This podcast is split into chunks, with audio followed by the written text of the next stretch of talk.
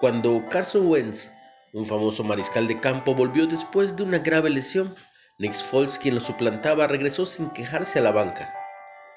Aunque competían por el mismo puesto, decidieron respaldarse y cumplir cada uno sus funciones. Un reportero señaló que ambos tienen una relación única arraigada en su fe en Cristo, demostrada en sus constantes oraciones el uno por el otro. Mientras los demás observan, ellos honraban a Dios, recordando que estaban en el mismo equipo, y no solo en el deporte, sino como creyentes en Cristo y representantes de Él.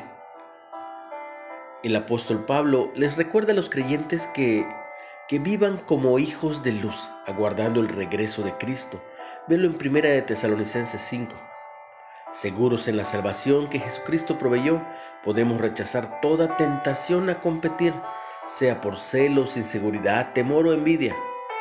En su lugar, podemos animarnos y edificarnos unos a otros, respetar a los líderes espirituales, a nuestros líderes laborales y vivir en paz mientras servimos juntos para lograr la meta en común de compartir el Evangelio y alentar a otros para vivir en Cristo.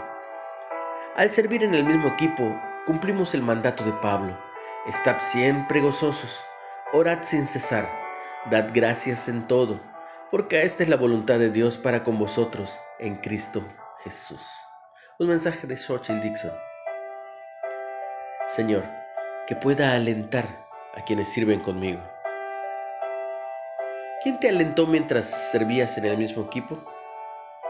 ¿Cómo puedes alentar a alguien que sirve a tu lado? Muchas veces se inicia con el ejemplo. Observa. y recibe mucha bendición. En el nombre de Jesús.